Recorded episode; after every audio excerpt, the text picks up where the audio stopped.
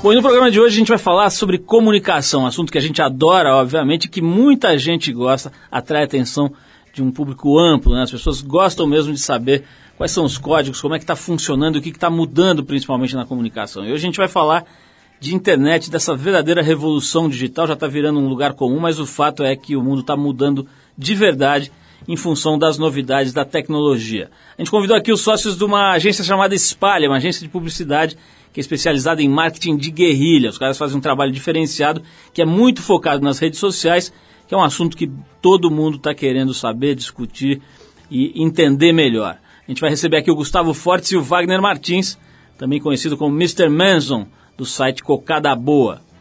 Mas a gente vai falar, vai abrir o programa hoje falando de cinema. Você vai ouvir aqui uma entrevista que a nossa equipe gravou com o diretor Guel Arraes. Na década de 80, o Guel, para quem não sabe, foi diretor de programas como Armação Ilimitada e TV Pirata. E agora, mais recentemente, dirigiu filmes importantes como O Alto da Compadecida, Caramuru, A Invenção do Brasil, Lisbela e o Prisioneiro, entre outras boas produções. No dia 23 de julho, ele estreou o seu trabalho mais novo, o filme Bem Amado, que todo mundo deve lembrar, ou pelo menos as pessoas mais velhas devem lembrar, foi uma novela marcante na história da televisão brasileira, uma sátira política que conta a história do personagem Odorico Paraguaçu, que na novela era vivido pelo saudoso Paulo Gracindo. Nos trechos que você confere agora, o Guel Arraes, que além de tudo, né, considerado um dos caras que mexeu com a linguagem da televisão aqui no Brasil, vai contar um pouquinho sobre a história desse filme, do Bem Amado. E fala um pouquinho também sobre a mistura de política com humor em programas como Pânico na TV e CQC. Vamos ouvir Guel Arraes. Alô, ouvinte do Trip FM, Guel Arraes, e eu dirigi o filme O Bem Amado. É um filme, é uma sátira política, é, eu acho que o jovem pode se divertir, está na hora da gente rir dos políticos e talvez, quem sabe, se interessar um pouco pela política mais na frente. O tema da política é muito pouco tratado na comédia, não existe uma tradição de sátira política no Brasil. E o, o Bem Amado Dias Gomes é a grande sátira política, eu acho. O personagem é muito muito interessante, é um, um, vilão que é o protagonista, um vilão carismático, né? Um, e ele mistura essa coisa da comédia de costumes com a sátira política. Político é um assunto que está presente na vida das pessoas, ele interessa muito. E rir dos políticos é legal. A política é uma arte, é, uma, é um, uma atividade séria e tal, então ela se presta muito bem à comédia. Esses programas de hoje, o CQC e o mesmo o próprio Pânico, eles devem muito ao Olhar Eletrônico, que é um programa que era comandado pelo Marcelo Tassi e pelo Fernando Meirelles, né, nos anos 80, né, início dos anos 80. É, eles faziam isso, eles faziam um jornalismo de humor, né, e não é à toa que o Marcelo comanda lá o CQC.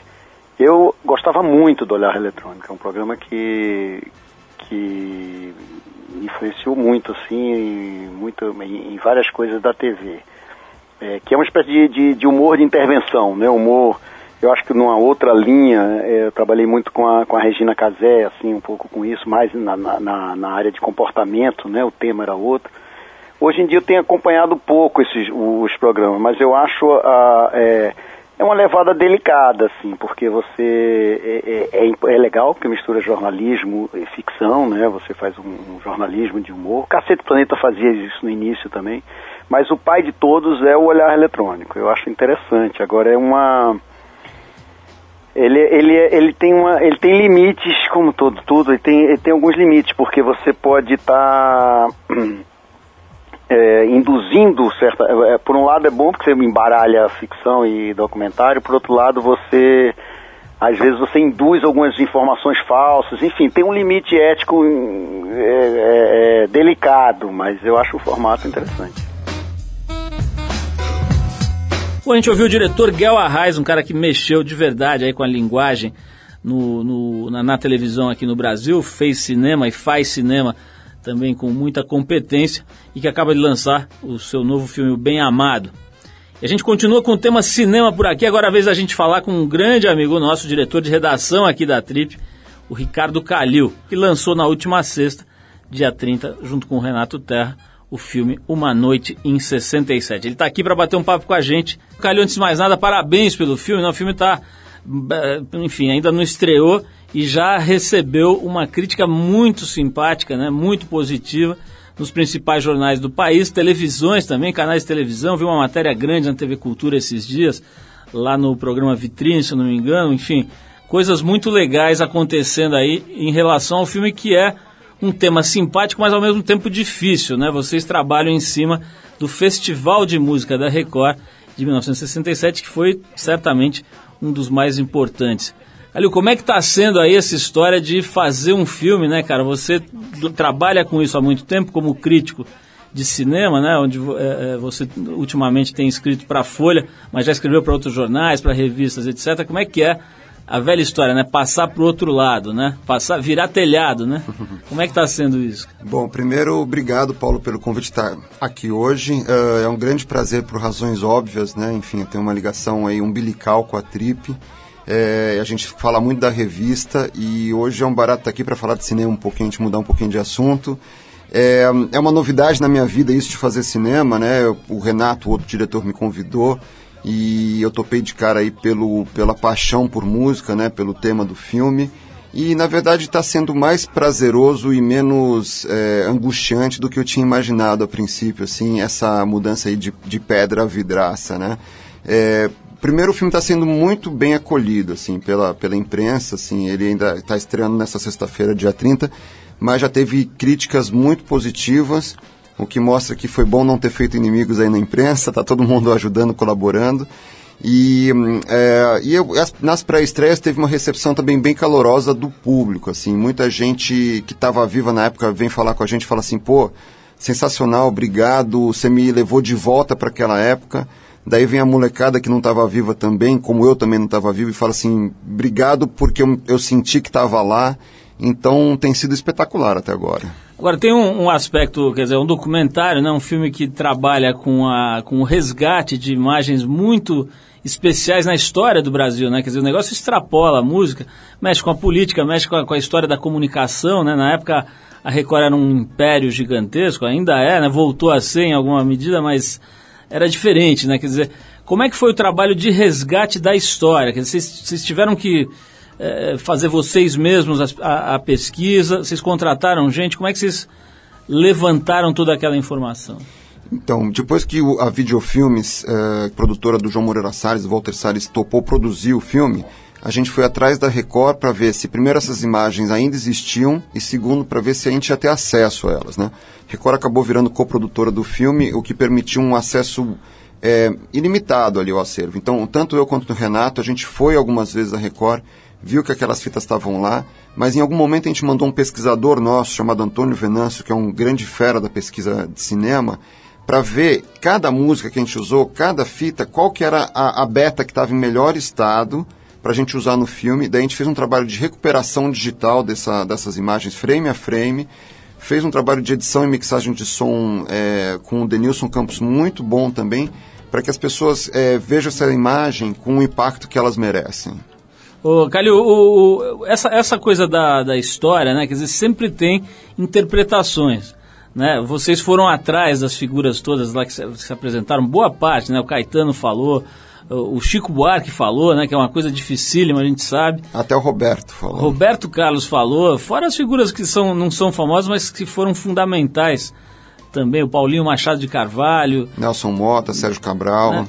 É, como é que fica essa coisa? Porque um mesmo fato né, tem várias leituras e na memória, quando a coisa atravessa as décadas, né, na memória as, as, pessoas vão construindo histórias que nem não necessariamente aconteceram de fato. Né? Vocês se depararam com esse tipo de coisa? Com certeza. Duas pessoas assim. vendo a mesma cena e descrevendo completamente diferente? Com certeza. Assim, teve uma coisa muito marcante, por exemplo, que aconteceu antes do festival, que foi uma passeata que ficou conhecida como uma passeata contra a guitarra elétrica. Né? E a gente ouve ali, sobre essa passeata, o Gil, o Caetano, é, houve o, o, Chico de Assis, um jornalista, houve o Nelson Mota, e cada um dá uma visão ligeiramente diferente e um, complementar uma da outra. Assim. Então, na, na verdade, para a gente, a gente não teve uma obrigação jornalística assim com essas coisas assim é, ou didática assim. a gente não queria falar assim a verdade é essa a gente queria ver como essas pessoas relembravam, né? Quer dizer, como ficou marcado esses episódios para essas pessoas pelo filtro da memória, né? Então, é, às vezes o Paulinho Machado de Carvalho falava uma coisa assim do tipo, pô, a Rita Lee veio apresentar já com coroa na cabeça, com uma roupa louca, e daí um pouco depois aparece a imagem e ela tá mais ou menos normal. Então, pra gente não importava, assim, o que, o que importa é a essência daquele momento, né? Quer dizer, não o detalhezinho, a filigrana, assim, é a, a essência de um momento que, como você falou, foi fundamental assim, para a música, para a história, para a política, para a cultura brasileira. Agora é muito interessante, já que você mencionou aí esse detalhe do vestuário, né? O Paulinho Machado de Carvalho, que hoje deve ter o quê? Uns 80 anos? Quando a gente assim? entrevistou assim? ele, há dois anos tinha 84. 84, então está com 86, e ele contando a história de porque ele era uma espécie de, de, de piloto aí da, da, dos festivais, né, nos bastidores, e ele contando a história de que ele tentava controlar a vestimenta dos caras, né? Em alguma medida até conseguiu no começo, né? Mas levava os caras para comprar gravata, para comprar, comprar paletó. E, e, quando eu digo os caras, estamos falando do Caetano, do Gil, etc. Enfim, o filme é realmente muito interessante. Acho que para quem não estava vivo, como você disse, é uma aula, né? De como é que o Brasil foi se formando, como é que a cultura aqui era tratada e, e de onde vem as raízes do que os caras estão ouvindo hoje. E para quem estava lá, como é o meu caso, né, que era moleque, mas me lembro assim dessas cenas, de algumas dessas cenas, é muito legal porque mexe aí com umas gavetinhas do cérebro que você não sabe nem como é que chamam, nem onde ficam, né? Então, parabéns. Como é, como é que você resumiria? Porque a gente está falando aqui tanto porque eu assisti o filme e gostei muito e você, obviamente, que fez o filme tá, tem um envolvimento enorme. Mas para quem não, não sabe do que a gente está falando, como é que você resumiria rapidamente o que é o filme Uma Noite em 67? Bom, ele é um filme sobre a final do Festival da Record da música popular brasileira nesse ano. E, uh, só para resumir, assim, eu vou dar a lista de músicas vencedoras, né? Quer dizer, Ponteio do Edu Lobo, é Domingo no Parque do Gil, Roda Viva do Chico e Alegria e Alegria do Caetano. Ou seja, essas músicas, é, um, além de ser um, do um, dos períodos mais ricos da música brasileira, foi um momento de divisor, um divisor de águas na música brasileira entre uma turma que estava ligada às raízes e à tradição, como o Edu e o Chico Buarque, e uma turma que é, tentou assimilar novo, né, o de fora, né, e como o, o, o Caetano e o Gil e foram muito combatidos é, naquela época, né. Então, acho que é um, é um ponto de inflexão fundamental na cultura brasileira de uma divisão que está presente na nossa cultura até hoje, que é essa, essa tensão entre tradição e modernidade. Você tem o um episódio do arremesso de violão também, não tem no filme? Famosíssimo. É. Como é que foi? Vocês acharam o Sérgio Ricardo? Sérgio Ricardo. Vocês acharam o cara? Achamos o cara. É, o Sérgio é um grande compositor, foi cineasta, é pintor também e ficou muito marcado por esse episódio, né? E em geral as pessoas até conhecem essa cena dele quebrando o violão uns 10 segundos e atirando. Assim, o que a gente quis fazer foi pegar a cena, pegou, a gente pegou sete minutos de vaia e botou na íntegra isso, assim, né? Quer dizer, é, e as pessoas sentem uma angústia ao ver aquilo ali, porque vê a loucura da, da plateia e vê a angústia do cara também ali no palco, é, como uma tentativa de mostrar que aquele gesto não veio do nada, né? E ele marcou mais do que deveria o Sérgio Ricardo, porque é um compositor brilhante e que as pessoas lembram por conta desse episódio. Até é, na época teve uma manchete Notícias Populares que ficou muito famosa, assim, violada no auditório, né? Então o Sérgio é maior que a violada. Mas, enfim, a gente botou ela na entrega ali para as pessoas entenderem o que, que aconteceu. Agora, tem um detalhe que eu não sei se escapou para as pessoas que assistiram, mas eu vi assim com muita. me diverti vendo que era o Blota Júnior, né, o apresentador, tentando é, segurar o violão na trajetória do violão, só que ele nessa função de goleiro ali falhou e a viola voa e voa longe, né? Calil, brigadíssimo, parabéns, recomendo, como já recomendei aqui, o, as pessoas que vão assistir. Está entrando em cartaz, está entrando nos cinemas das principais cidades, é isso? Tá, a gente, graças a Deus, teve um, um circuito grande, assim, aqui em São Paulo são cinco salas, é, o Espaço Unibanco, Artplex do Frei Caneca, é, Shopping da Pompeia, o Bourbon da Pompeia, Cine Bombril e Cine é, UOL. Fora isso tem Rio de Janeiro, BH, Salvador, Recife, Brasília, Juiz de Fora, Maceió. Semana que vem a gente estreia no dia 6 em Porto Alegre, Curitiba. Então acho que assim, esse, esse burburinho que está acontecendo, muito bom, muito positivo, é, animou as pessoas a abrirem mais cinemas. Então agora a gente está torcendo para que as pessoas apareçam vejam e gostem do filme. Legal, então se você está ouvindo a gente aqui em São Paulo, já teve a lista dos cinemas. Se você está ouvindo a gente nas outras cidades mencionadas pelo Calil, dá uma olhada aí no jornal, na internet, porque vale a pena. Parabéns, Calil. A gente dedica a próxima música ao Calil, ao Renato, que é o, o outro diretor do filme. E a próxima música, então, é Domingo no Parque do Gil, nessa versão cantando com a Rita Lee. E depois da música a gente volta para falar mais sobre comunicação, agora mais focado no mundo digital e nas redes sociais com Gustavo e o Wagner. A gente já volta, parabéns, Calil. Vamos nessa ouvir Domingo no Parque, uma das músicas mais bonitas, redondas e perfeitas da história da canção brasileira, na opinião de muita gente boa. Vamos lá.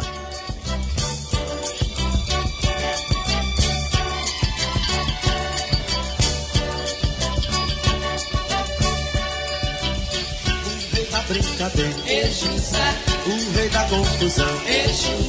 Um trabalhava na feira. Outro na construção.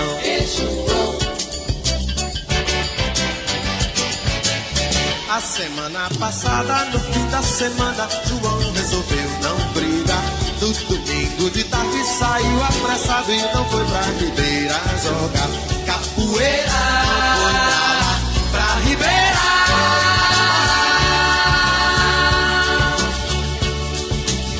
O José, como sempre, no domingo um passeio no parque, lá perto da boca do rio. Foi no parque que ele avistou Juliana.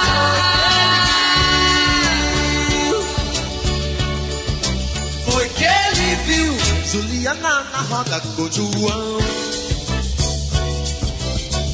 Uma roça e um sorvete na mão. Juliana, seu sonho, uma ilusão. Juliana e o amigo João. O espinho da rosa feriu Zé. O sorvete gelou seu coração. O sorvete e a rosa. A rosa e o sorvete. Foi dançando no peito. O José brincalhão.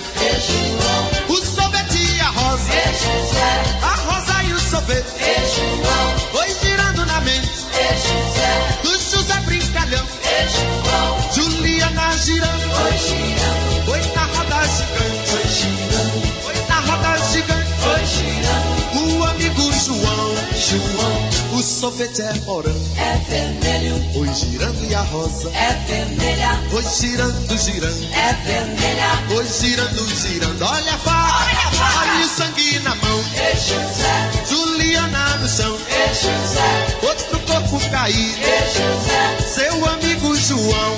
e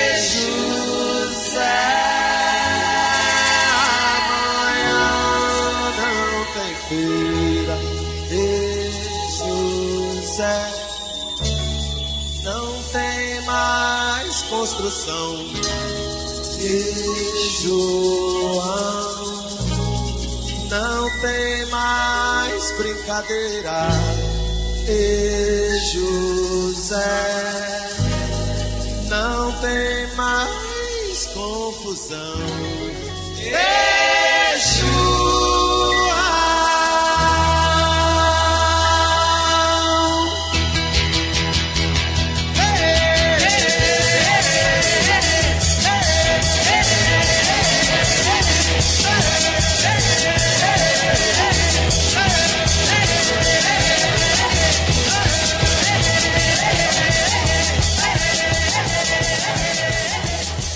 Você está no Trip FM.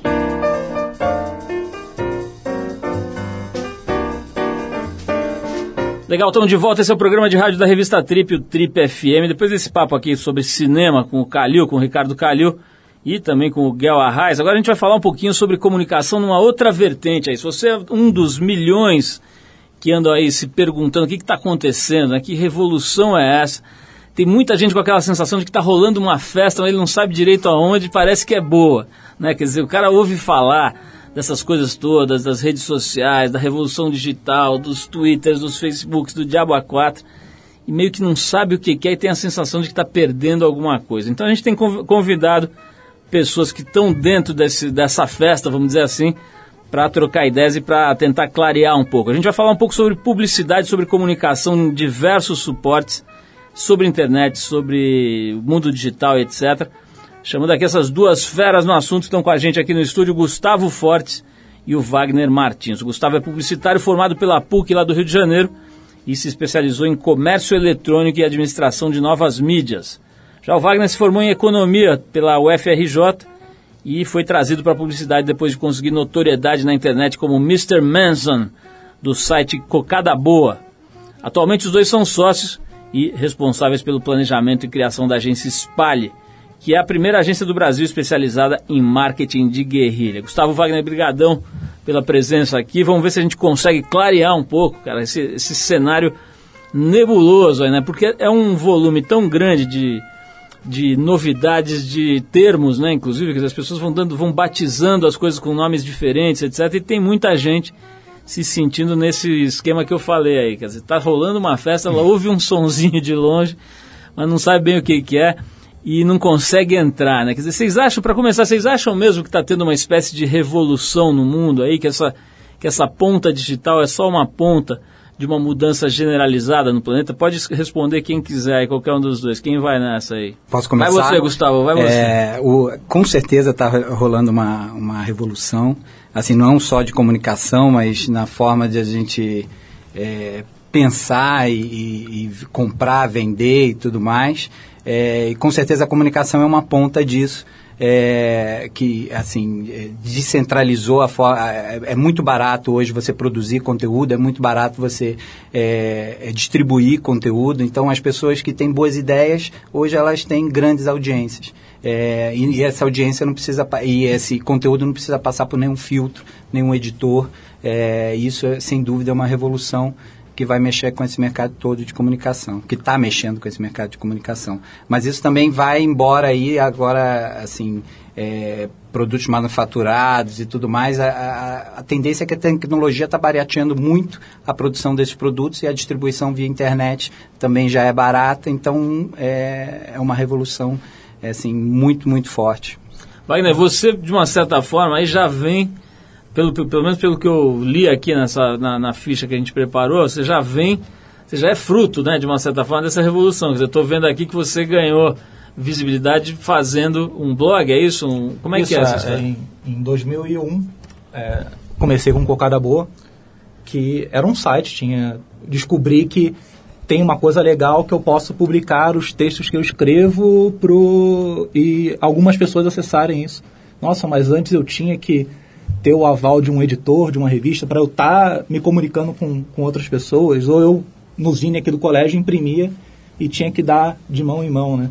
E, e aí, em 2001, eu me vi dono dos meios de produção, de fazer informação e distribuir informação. E aí, comecei a brincar com isso, comecei a escrever o que eu gostava, escrever, reunir uns amigos, a gente, o Zine que a gente tinha na faculdade virou um Zine com, com um público em potencial para o mundo todo. E aí a coisa foi crescendo, é, a gente foi ganhando notoriedade, a gente começou a brincar de inventar notícias. É, e as notícias, naquela época da internet mais ingênua, aquela internet mais moleque, se espalhavam, eram tomadas como verdade e, e, enganavam jornalistas e chegavam a um grande público. E aí a gente começou a entender, poxa, uma coisa que começa aqui no, no meu quarto, chega no, no, no Jornal Nacional, né? É, como é que acontece esse tráfego? E aí, no meio desse caminho, eu conheci a Spale e falei, nossa, os caras estão nesse ramo de você criar assunto e disseminar esse assunto, eu aqui no meu quarto, é, só ganhando notoriedade é, online. E aí achei, pô, tem tudo a ver com, com o que eu faço, com a forma que, que a coisa acontece. Por eu estar ali fazendo e estar nessa dinâmica, é, foi bem natural, é, em vez de inventar as besteiras sem muito objetivo, pegar um briefing de cliente e tentar fazer a, a mensagem do cliente se espalhar é, nesses novos meios. Então, nascido e criado né, nesse novo paradigma, assim, sem precisar de um aval de um editor para dizer o que eu posso ou não escrever. Quer dizer que muito antes da Paris Hilton, uma coisa que aconteceu no seu quarto ganhou o mundo, né? Você pioneiro. O, o Wagner, é, é, agora, é fato, né, cara, que quando, quando, você chega na publicidade, o campo começa a ficar minado, né, cara? Você, tem, você não tem o editor, mas você tem o cliente, na figura nefasta, às vezes, do cliente, né? Quer dizer, aquela entidade que vai vetar a sua criatividade, etc. Muitas vezes a gente sabe que não é assim, felizmente, mas quer dizer, você ganha uma série de regras, de paredes e de muros, né? Você estranhou muito isso? É, um pouco, é, porque enfim, você não pode escrever o que quer, você não pode falar o que quer, e você tem que cumprir com objetivos. Você tem que. É, antes era um, uma redação livre, né? O que viesse na cabeça podia ser publicado e se espalhava. E eu também tinha. Podia criar cinco por dia porque acontecia. Com o cliente, não. Eu tenho um briefing, eu tenho uma verba e eu só tenho, na maioria das vezes, uma oportunidade de dar só um tiro. Então tem que ser uma coisa muito mais bem trabalhada, mas é, esse lado rebelde e, e, e inconsequente logo, logo nos primeiros meses você já viu que não é bem assim. Você tem essa maturidade para não fazer qualquer coisa. Gustavo, me fala, me fala um pouquinho sobre. Quer dizer, a gente, quando a gente pensa nessa, nesse trabalho fora do, do comum, vamos dizer assim, fora do, do convencional, a gente cai praticamente direto nesses suportes digitais. Mas não é só isso, né, cara? Quer dizer, vocês, eu já vi ideias de vocês que não necessariamente tinham que passar por algum suporte digital, né? A gente fez mesmo aqui uma, um projeto bem interessante, né, de fazer trips xerocadas, revistas xerocadas e, e espalhar literalmente aí pela cidade e tal. Quer dizer, como é que é? Tu, hoje em dia é meio automático, é meio natural, qualquer coisa que você pensa já cai em algum suporte digital ou não é bem assim? É, não, não é bem assim, mas o, o, o marketing de guerrilha não, não, nasceu antes da internet, mas com a internet ele ganhou uma força muito grande assim um, um potencial para você espalhar é enorme. Então, o, que você fazia na rua e atingia mil pessoas, duas mil pessoas, dez mil pessoas, hoje, se você faz um registro bacana disso, isso pode, é, é, isso vai o mundo inteiro, entendeu? Então, assim, quando a gente fala em marketing de guerrilha, a gente pensa em potencializar o que a gente tem. E como é que a gente potencializa isso? Fazendo coisas criativas que as pessoas vão passar isso para frente. E na internet isso é muito forte. É natural as pessoas passarem, tweetarem, blogarem, enfim. É, a internet com certeza deu uma força nova aí. Pro... A, própria ação que a gente fez para a Trip, que era para anunciar o site novo, que estava uma coisa super usada enquanto New York Times e, e tudo mais está fechando o conteúdo, vocês pegaram o conteúdo integral da revista e agora no site você pode ou comprar a revista ou ver no site a mesma coisa de graça. Então, é, em vez de vocês terem medo de roubarem o seu conteúdo, a gente entrou na brincadeira e xerocou a revista falando, olha, roube essa revista porque agora todo mundo pode roubar a trip. E a gente distribui essa revista na rua, né? E antigamente, pré-internet, é, a gente ia distribuir lá mil, cinco mil, dez mil revistas, a gente ia impactar essas dez mil pessoas, elas iam chegar no trabalho e falar, olha, que legal, olha o que a Trip fez. Ia ficar essa conversa meio que no mundo físico mais restrita. Mas uma vez que a gente pegou o vídeo da, dessa ação e, e, jogou na internet, falou, olha o que a Trip está fazendo, olha a mensagem, olha é, tudo que a gente está passando, é, a gente impactou aí com esse vídeo 100 mil pessoas. E aí a gente conseguiu passar num outro ambiente, carregar essa mensagem. Então é sempre usar a internet, esse poder que a internet tem para amplificar uma coisa diferente que a gente fez na rua, talvez, jogar online e aí não tem limite para todo mundo ficar sabendo disso. Né? Vamos falar um pouco, focar o papo um pouco nessa coisa digital, mas antes eu vou parar para tocar uma música. Depois a gente vai falar um pouquinho sobre Twitter, sobre é, o Facebook, o Facebook está dando uma disparada agora, né, de, de, de, audiência brutal e tem outras coisas entrando, enfim, vamos falar um pouquinho disso. Acho que é uma coisa que muita gente está interessada é, em discutir. Mas antes a gente vai tocar aqui uma música do The Bamboos, que é uma banda formada nos anos 2000 na Austrália e que faz uma espécie aí de funk com soul de boa qualidade. A gente vai conferir agora a faixa Turn It Up do álbum 4, lançado esse ano. Depois desse, desse som do The Bamboos, a gente volta com o Wagner com o Gustavo, da agência de marketing de guerrilha Spale, para falar um pouquinho sobre essa loucura toda aí dos números, né, cara? Milhões, bilhões de pessoas se conectando nas tais redes sociais. Vamos ouvir bambus e a gente já volta.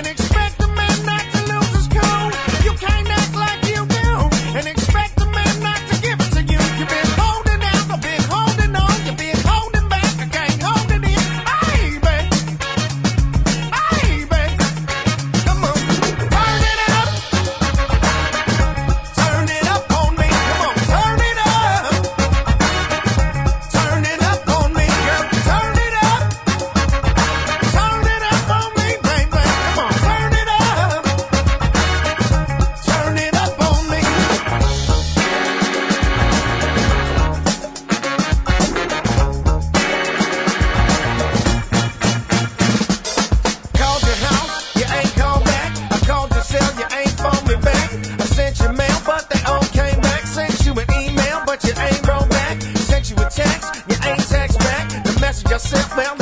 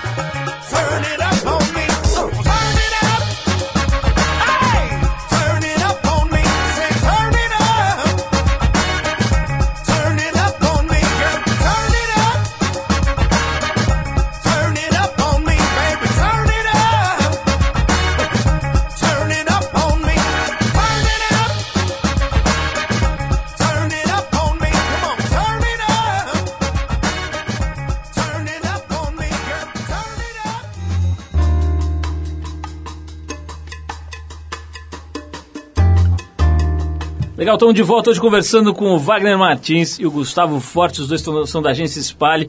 Tem feito um trabalho bem diferente, aí bem é, interessante e original na área de comunicação, que eles chamam de marketing de guerrilha. Eu não, não perguntei isso, acho legal, você já deve ter falado um trilhão de vezes, Gustavo. Mas como é que vocês definem essa história de marketing de guerrilha em poucas palavras aí? É, em poucas palavras, é energia e criatividade em vez de dinheiro. Isso funciona para guerrilha de guerra, que você não precisa ter um exército enorme, não precisa ter um porta-avião, e funciona para uma banda que quer lançar um, um seu CD sem uma gravadora, sem o aporte de uma gravadora, e usa a criatividade para distribuir esse conteúdo. É, e no marketing guerrilha é exatamente isso, é você usar a criatividade para as pessoas falarem da sua marca, do seu produto, é, e as pessoas estão falando, né? elas querem falar. E, é, e é, o nosso trabalho é muito colocar as marcas dos nossos clientes nessa conversa. E, enfim, é, e aí as pessoas falam, tweetam, enfim. Gustavo, tem, eu falei aqui no começo, cara, sobre essa coisa da nomenclatura também. né? Às vezes a mesma bobagem tem 53 nomes, né? O cara lê um nome na Wired, aí o outro lê o nome na sei lá onde, na, na outra revista, né? Na, na Fast Company, aí fica uma coisa de, pô, todo mundo falando ninguém se entendendo. Agora, eu, antes de falar disso, eu quero entrar nessa história do viral, né? O viral é uma dessas palavrinhas aí que de repente aparece na tela e todo mundo, você ouve os publicitários, as pessoas querendo saber do viral, viral e tal. E assim, você começa a ver gente tentando fazer um viral pegar, né? Quer dizer, um negócio que pô, é meio antítese da ideia, né? Quer dizer, uma coisa que nasce originalmente ali por, por méritos próprios se espalha com muita rapidez, com muita fluidez, né? Aí o cara começa a querer construir isso. Como é que vocês veem essa história do povo querer fazer um viralzinho em casa? É, no, no, nosso site, assim, embaixo do logo da Spale tem escrito não fazemos viralzinho, porque no auge a quantidade de telefonema que a gente recebia é, pedindo viralzinho é, enorme. E é exatamente isso que você falou, é uma coisa espontânea, são boas ideias que você tem e elas se espalham se forem realmente boas, se interessarem as pessoas. É, e você tem que ter essa, essa dinâmica aí de, de, de conversar, de, de, criar assunto é, com consistência e algumas vão funcionar muito bem, outras talvez funcionem só para um público específico, enfim. Wagner, você que veio aí do Cocada Boa, do blog, do site e tal, como você mesmo disse, nascido e criado né, no, no campinho digital aí, como é que é, cara, esse, esse negócio do cara ficar pedindo amigo no Facebook, né? Seja meu amiguinho e etc. Não tem uma coisa assim que favorece uma certa babaquice no Twitter, por exemplo. No Twitter, por exemplo, né, são famosos os casos de pessoas que eram tidas como interessantes e normais e que se revelaram verdadeiros boçais através dessa ferramentinha. Queria que você falasse. citar nomes ou você quer citar nomes? Não, não, eu prefiro deixar quieto. Mas assim, é um fato. Inclusive lá fora, eu me lembro de ter visto, se não me engano, na uma das revistas, talvez na Newsweek, uma dessas revistas semanais americanas, um artigo incrível, cara, sobre um humorista que era tido como um cara criativo e que no Twitter se revelou um cara muito fraco. Quer dizer, o trabalho que era exposto antes devia ser baseado em bons roteiristas, alguma coisa assim. E o cara mesmo era um bobão. Então esse artigo era sobre ele. Eu queria que você me, me, contasse a tua visão disso. Quer dizer, essas ferramentas elas revelam muita coisa que às vezes podia ficar sem ser revelada. é, é, é, acho que tem tudo que é essa brincadeira nova e, e, que antes a gente não tinha como medir a popularidade de, de cada um, assim, e o, todo o conceito de popularidade, né? tipo, o quanto eu sou influente. E aí começaram a aparecer as primeiras reguinhas, que é quantos amigos eu tenho no Orkut, quantos seguidores eu tenho no Twitter, quantos amigos eu tenho no Facebook. E é óbvio que o ego, e, e não vamos se enganar aqui, porque a internet é, é, um ambiente de ego, porque é um espaço de troca de, de conhecimento, de troca de informação, E você tem esse reconhecimento de quanto mais interessante eu estou sendo ou quanto melhor eu estou me relacionando, é, mais é, influência eu tenho e, e, e isso é visível. Mas aí começa, é óbvio, a disputa de quem tem mais seguidores no Twitter no Brasil, quem tem mais seguidores não tem mais. E começa é, essa perseguição pelos números.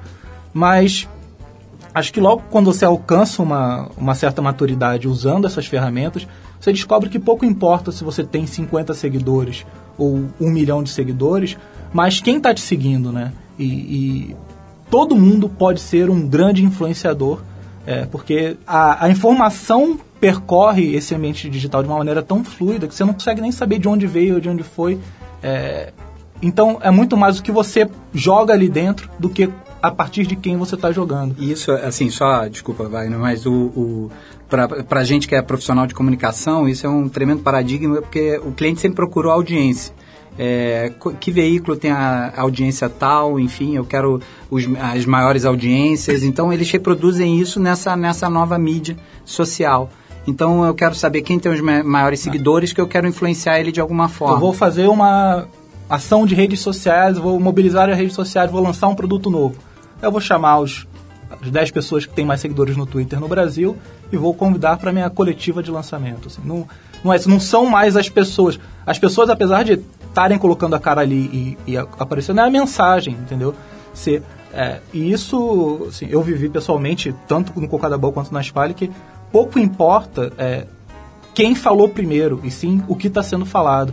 Então, não adianta nada eu pegar o, o, o mesmo cara que era o, o portador da minha mensagem no comercial de TV, por exemplo, Luciano Huck, garoto propaganda clássica, ah, não, vou fazer uma ação em redes sociais, vou pegar o Luciano Huck e falar para ele dizer alguma coisa nas redes sociais. Mas aquilo vai ficar restrito ali, é, uma comunicação de uma mão. Ele para tudo bem, um milhão de seguidores. Mas... E aí, isso vai dois, já, dois já. Dois já. Dois.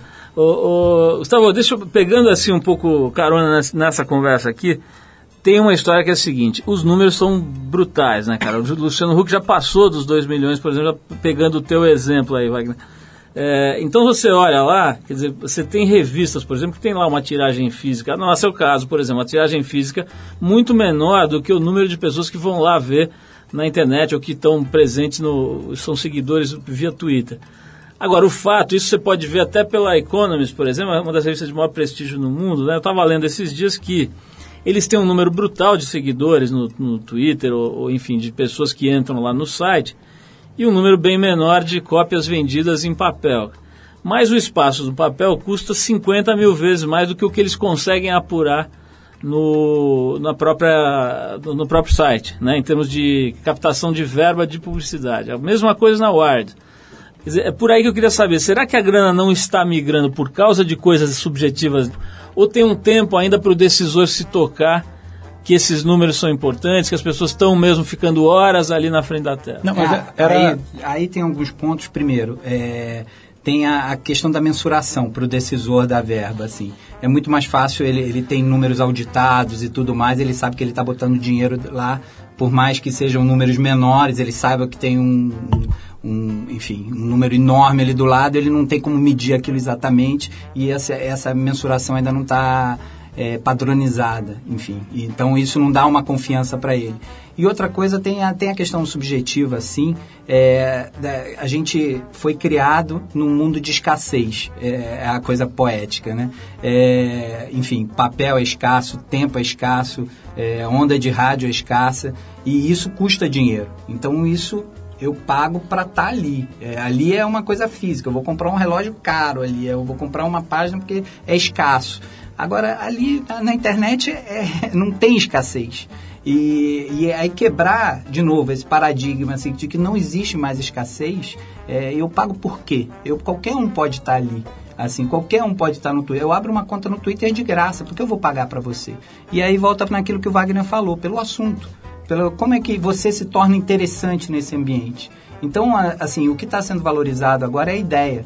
E, e o que a gente está lutando lá para cobrar, de cobrar de uma forma é, é, honesta e justa para as duas partes, é pela essa ideia, entendeu? Porque não, escassez não existe mais, entendeu? Antigamente eu era o dono do papel, eu cobrava por isso. Hoje não tem essa, essa, esse ponto. Você queria falar, né, Wagner? Você estava nessa dúvida de ah, o, o, o papel, a revista, o papel ainda sobrevive, as Ah. pessoas ainda têm esse, é, esse hábito de papel, esse relacionamento. Essa é uma com o papel. relação mais É, íntima. eu, como para você que é um, um- um- Barão da o mídia. barão da, da mídia impressa, é, recomendaria não se prenda nessa afetividade do papel, porque é, vai tudo bem que não vai matar o papel e tudo mais, mas vai virar aquela coisa de disco de vinil e quem Aham. curte vinil.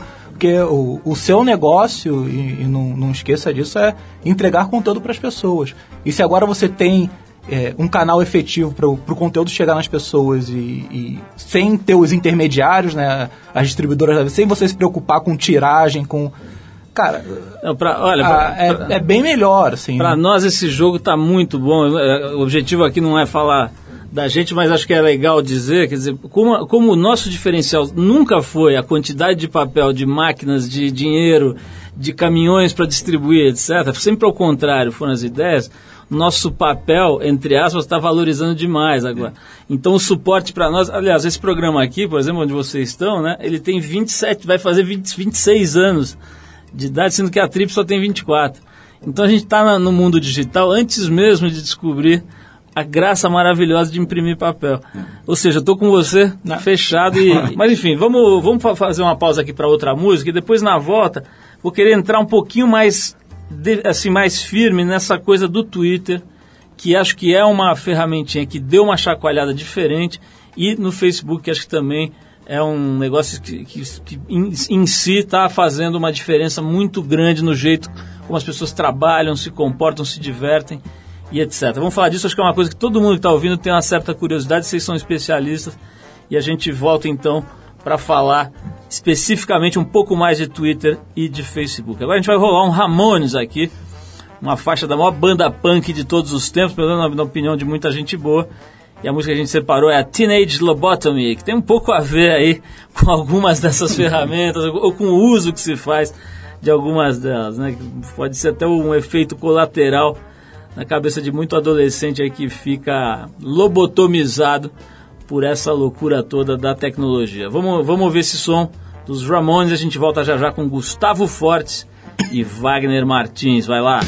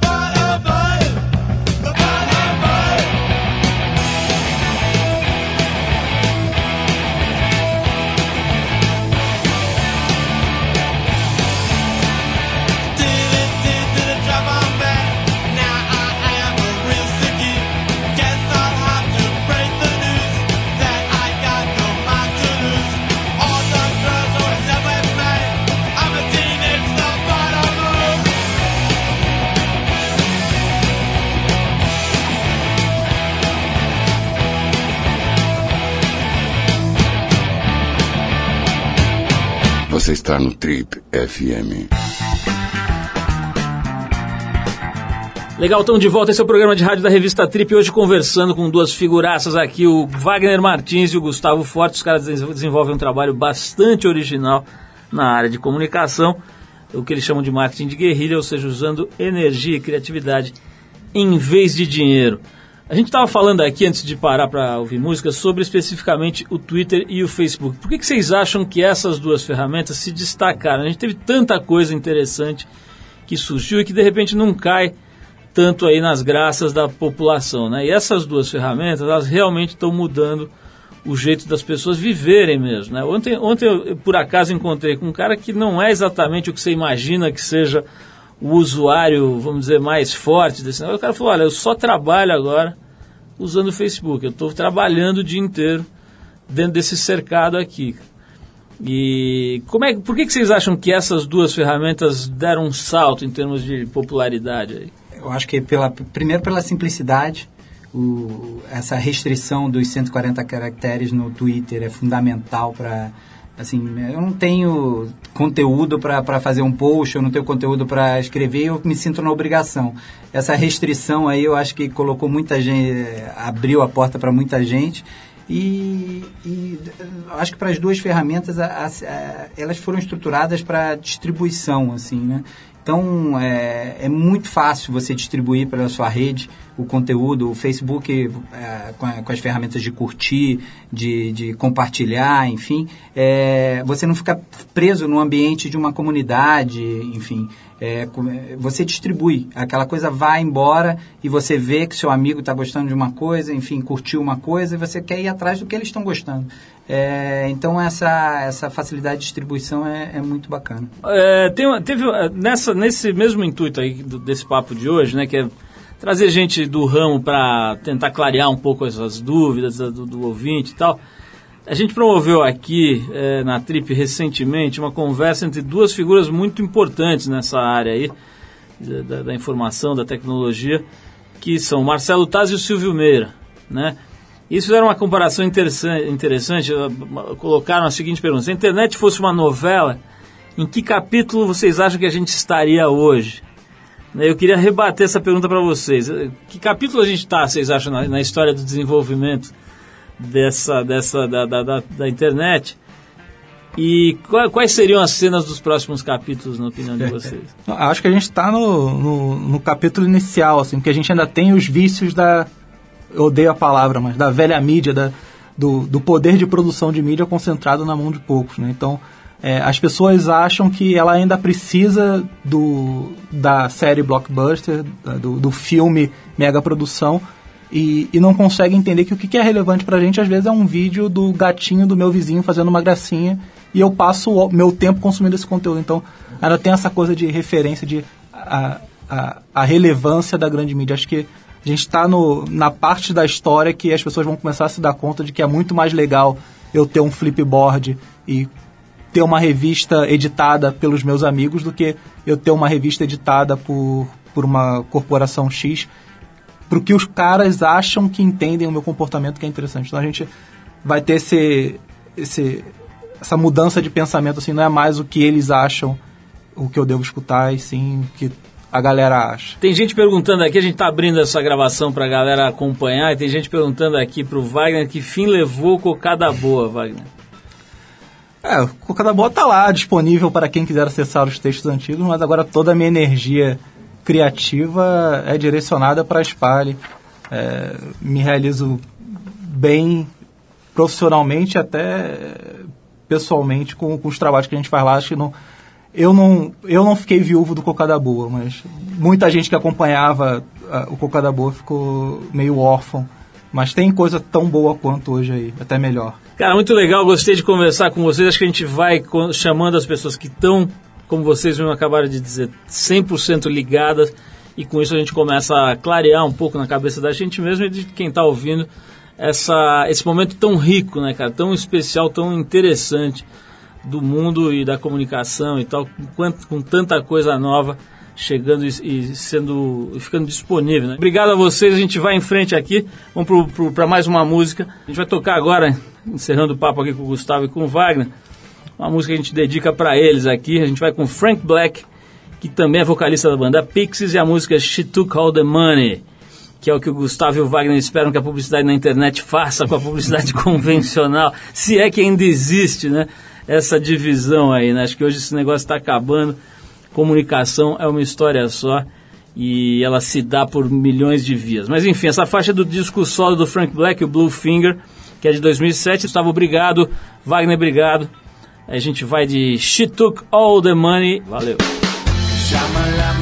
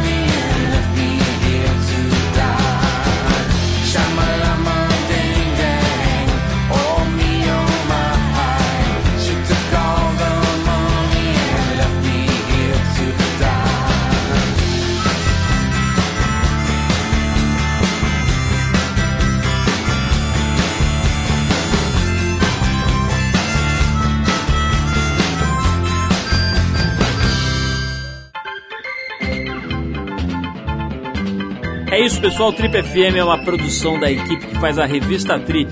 A apresentação é de Paulo Lima, participação excepcional e esporádica de Arturo Veríssimo, produção e edição de Alexandre Potashev. Para falar com a gente, você pode escrever para radio@trip.com.br ou então pode adi- adicionar a gente no Twitter. A gente está lá no Revista Underline Trip. Para quem perdeu o programa, quer ouvir de novo, quer ouvir numa hora especial, ou mesmo quer conhecer melhor nosso trabalho, vai lá no trip.com.br, você vai ver tudo, inclusive dezenas, centenas de gravações desse nosso programa que completa 25 anos agora e que estão lá disponíveis para você ouvir no seu computador, no seu tocador de MP3, a hora que quiser, do jeito que quiser. Na semana que vem a gente volta nesse mesmo horário com mais um Trip FM. Um abração, paz, saúde e a gente se vê.